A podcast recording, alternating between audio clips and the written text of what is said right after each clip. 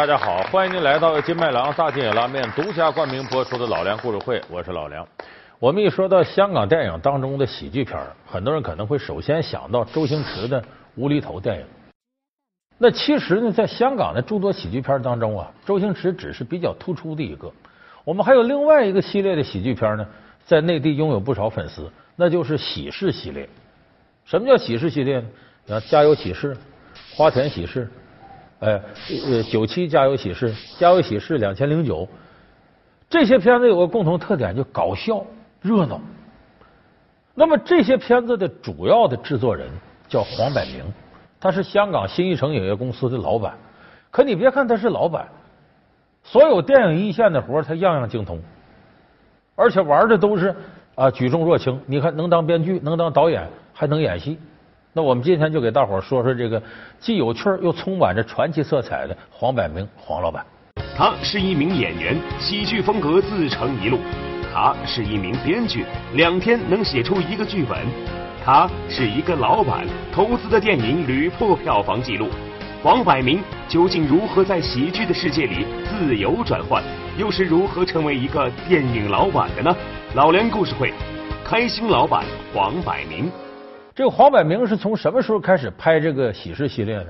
是当时在这个一九九二年，那个时候呢，呃，新艺城的这个影业公司啊，呃，已经由于股东之间的意见开始分崩离析，他马上出来呢，又干了另外一个叫。东方电影发行公司，那么干这个公司，他必须要打开自己的名声，他就得拍一部全新的片子。就这么着，他个人拉来几个朋友投资，搞了一部《家有喜事》，而且他在这里边呢演其中的一个重要角色。他讲的是这家人姓常，有三兄弟，老大叫常满，老二叫常叔，老三叫常欢。这老大呢是黄百鸣演，他的媳妇是吴君如演的。老公啊。睡不着，做什么？睡不着，吃颗安眠药就不会胡思乱想了。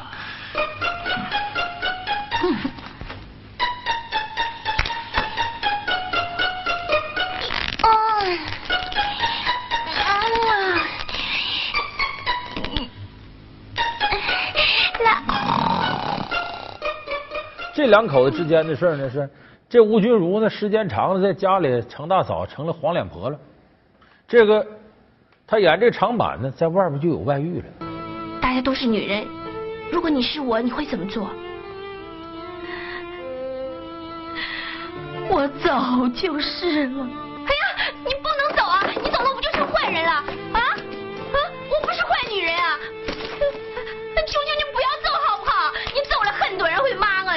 你行不行啊？哎呀，你不能走啊！我不想做历史的罪人。假如你再不放手，我就真的留下来了。哼然后后来呢，他老婆说：“你既然这个不喜欢黄脸婆，喜欢外遇，我拉倒，咱俩离了。”然后他老婆变得风情万种了，最后他又回心转意和好了。哎，老婆，不要叫我老婆，做人情妇比当人老婆好。你是我老婆，我已经决定了要跟你签字离婚了。我不会签字，不会离婚的。离不离婚都无所谓，我已经不再爱你了。我在的时候你不珍惜我，我现在要走了，你又不准我走，你到底要我怎么样嘛？哼！这个老二呢，常叔呢是张国荣演的，和他演的对手戏的女孩呢毛舜筠。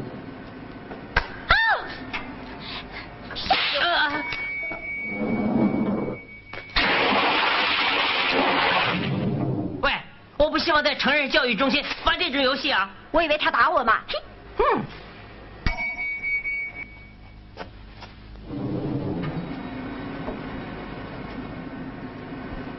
嗯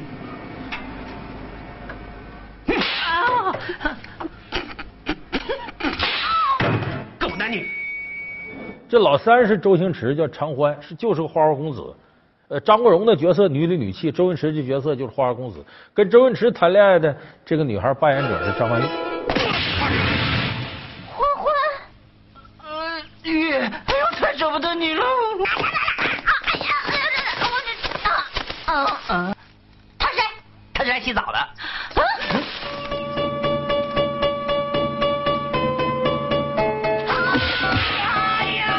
所以你听这阵容很鼎盛，所以这是《家有喜事》当初拍的时候的班底。这个班底呢，就说明黄百鸣啊，他这种掌握各种资源的能力很强。你像这样一个大班底，那不是一般人能驾驭得了的。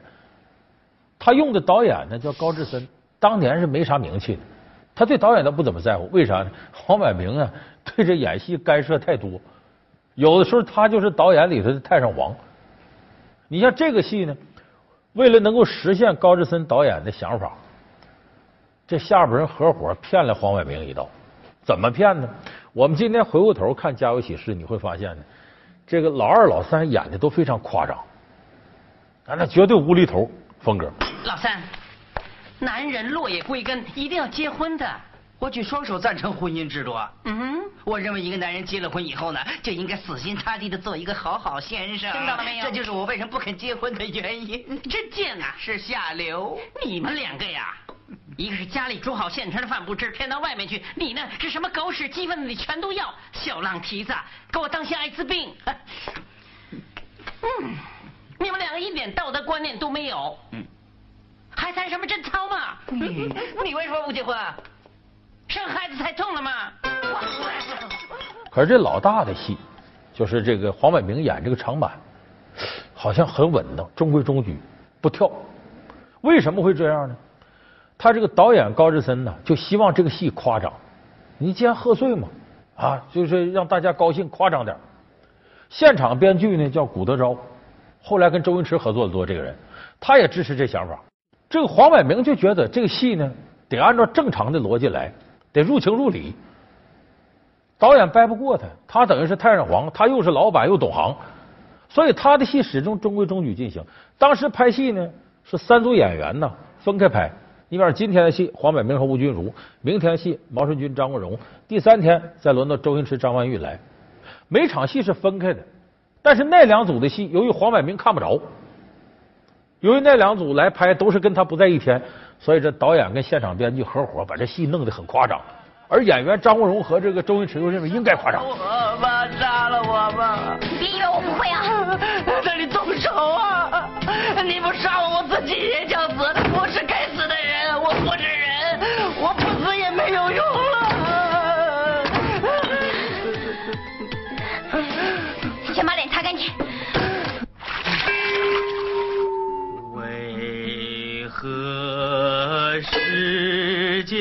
良缘，没多不。我不管他再说什么，反正这次杀不了他，我就自杀。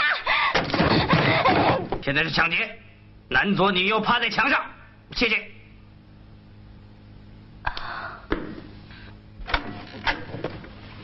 Pretty woman，哦，Pretty woman。所以最后这戏效果就形成这样，中间偶尔黄百鸣探班。那来看看这两组拍的什么样？一到现场呢，就有别的演员上来呢，不拍戏演员上来跟黄百鸣谈事聊天。为啥？把他支开。然后现场拍的时候，导演和现场编剧、演员该怎么干就怎么干。所以最后形成了这种风格。黄百鸣看完这片子剪辑的时候很生气，但是这个片子上映之后呢，票房大卖，黄百鸣还挺高兴，说看来这个你们这还管用。后来黄百鸣就把这形式固定下来，因为他发现呢，过年的时候。上映的电影，往往老百姓不一定考虑你逻辑性多强啊，情节是否合理，关键能不能给我们带来快乐。所以他一看这种方式真管用，夸张一点不合理也没什么。后来他接着拍了陆续的《花田喜事》啊，《九七家有喜事》等等，然后形成什么呢？贺岁剧。就是我们现在一说贺岁档电影、贺岁片，从哪儿来的？不是九七年冯小刚拍《甲方乙方》再来的，这个概念是从香港借过来的。香港是黄百鸣这个系列《家有喜事》之后，这个贺岁剧、这贺岁档才正式定下来。所以这是黄百鸣当初拍这个《家有喜事》的这么一个过程。那么他是怎么起的家呢？黄百鸣一入行啊，他先是一个小老板，他家里有钱，他投资呢先干了个叫奋斗影业公司，结果第二年这公司就停了。为什么？他来了很多好朋友呢，说大伙合伙，你也别干你的公司了，咱们成立一个新艺城影业公司。一九七九年成立的，黄百鸣占百分之九的股份。这个公司成立之后，第一部片子就获得了票房的大丰收。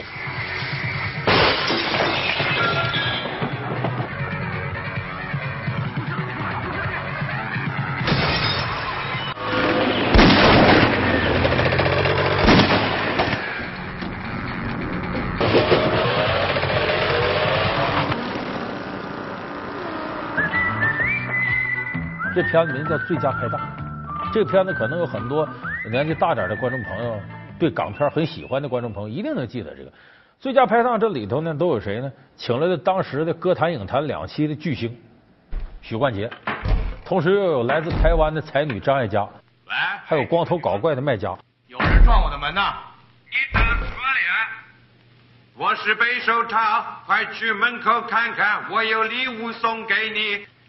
这什么东西啊？这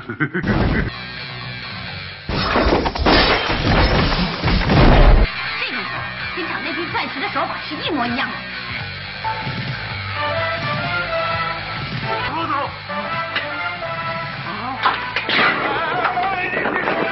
神探，你要是先把我拉上来吧。我正在调查钻石的案子，不是我干的，那是我找错人了。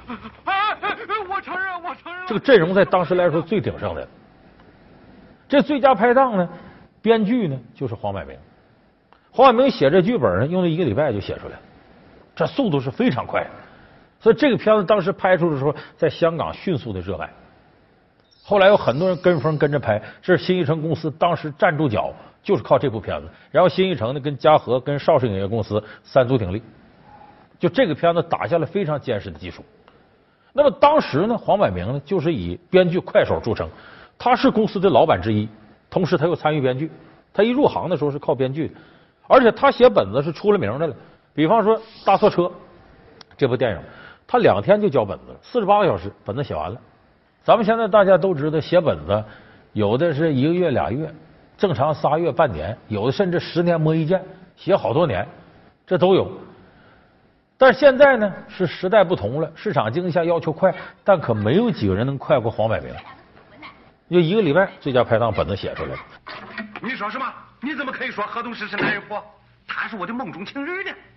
嗯，他虽然是凶一点，但是他从头到脚都是女人构造。你怎么看不到他温柔的一面呢？我告诉你，我现在在追求她。她是一个神圣的女人，她即使在我们面前叉腰瞪眼的，她从来没有骂过我。她站着的时候，完全是一副大家闺秀的样子。坐着的时候就像一个小家碧玉，绝不会翘二郎腿的。他很温柔的，你不相信？待会儿他进来，你问问他。啊，Albert，你什么时候进来的？刚刚进来的，人家是想告诉你。耍。明天是。这就是当老板的料。可是他在当老板之余呢，你像编剧啊、演员呢、导演他都行。黄晓明在不少戏里，当然他不像周星驰是那么大开大合的演戏路子，但是哪个戏里头他都能直工直令的把这个戏拿下来，而且有些感情戏拿捏的入木三分，这也是个好演员。老梁故事会，开心老板黄百鸣。老梁故事会是由金麦郎大金眼拉面独家冠名播出。你看他拍完最佳拍档之后呢，他觉得喜剧片这个领域有戏。接下来在这个八四年的时候，他推出了游戏《开心鬼》。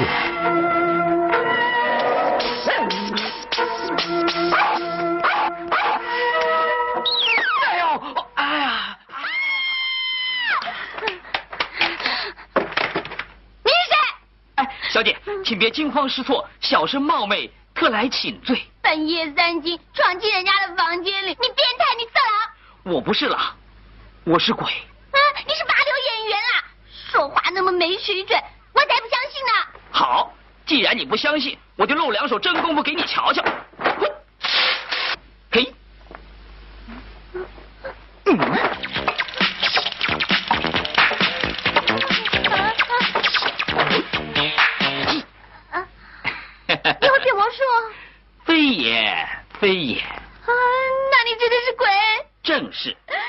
这个开心鬼后来有不少系列，什么开心鬼撞鬼、开心鬼救开心鬼等等等等，一系列的。这开心鬼在当时呢，投资多少呢？一百万左右，就绝对的小投入。结果获得了多少？获得了一千七百多万票房，这在当时香港创个记录。而这个记录也是好多香港人呢对这个片子喜欢的不得了。有人说是不是因为他这个档期里没有别的竞争对手？不是，当时有部很有名的片子叫《神港奇兵》，你们可能很多朋友看过这个片子。这个片子幕后那都是麦当雄、洪金宝一类的大腕来掌舵。这两部片子同时竞争，结果电影院前面两列长队，买他买他的都排着长队。可最后票房一出来，《开心鬼》比这《神港奇兵》高多了。为啥呢？《开心鬼》是部青春校园类题材的片子。你听着以为《开心鬼》以为是喜剧片，要么是鬼片，不是，它是青春校园题材类片子。你买《神港奇兵》票这人在这排队呢，就买一张或者两张。而买这个开心鬼票的，在这排队的人，一买六七张，家里人看，给同学买的，大伙一块看。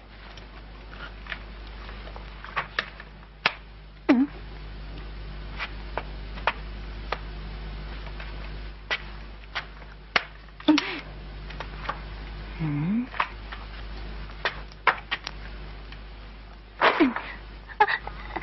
好，好，好，好准呐！你用粉笔丢我，同样的我也可以用粉笔丢你，公平吧？也可以让你亲身体验一下给人家用粉笔丢的滋味。嗯，周王爷，快来救我！遵命。嗯。啊。嗯。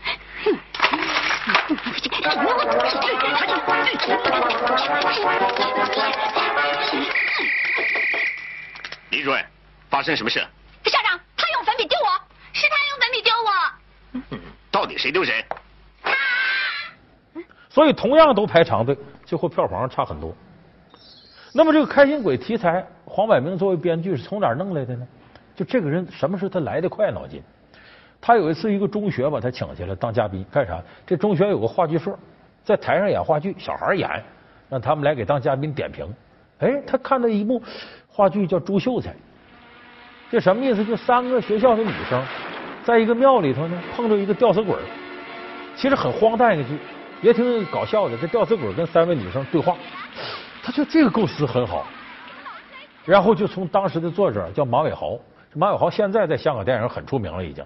那这马伟豪还是个学生，从他手里把这版权买回来的，没花多少钱。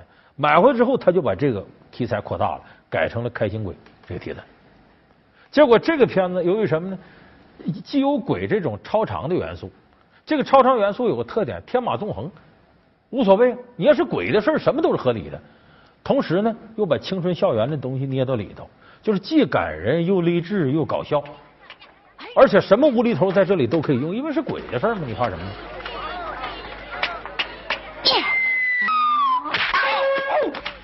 哼，你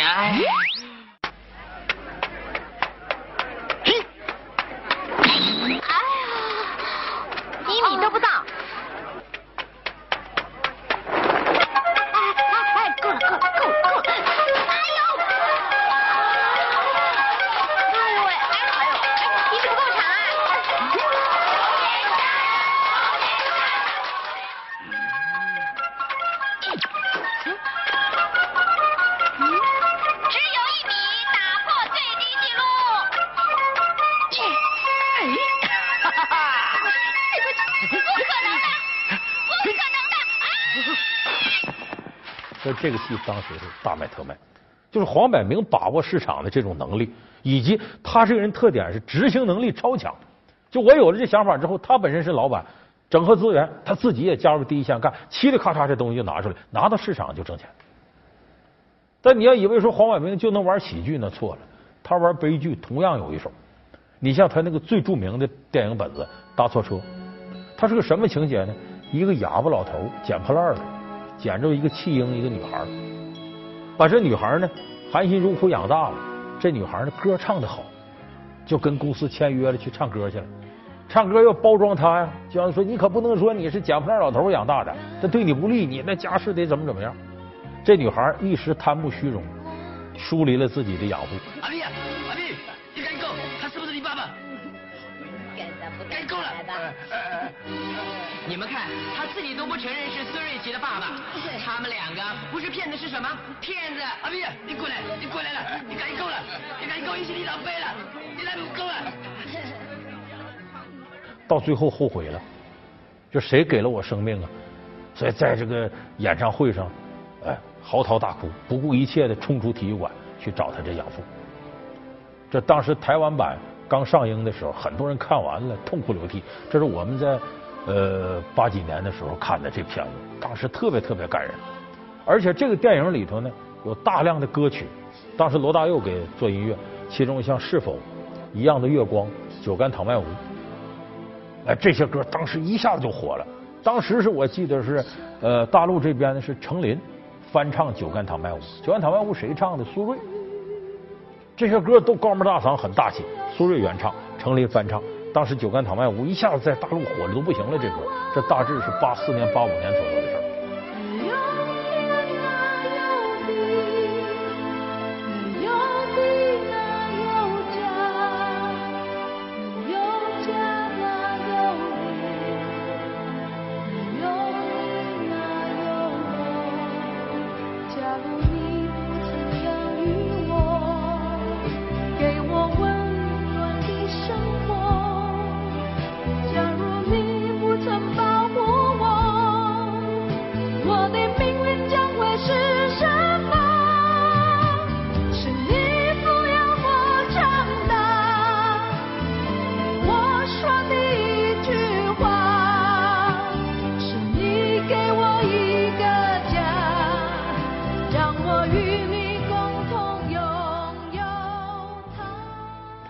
这部片子呢，上映之后呢，还引发了很多感情世界的一些奇迹。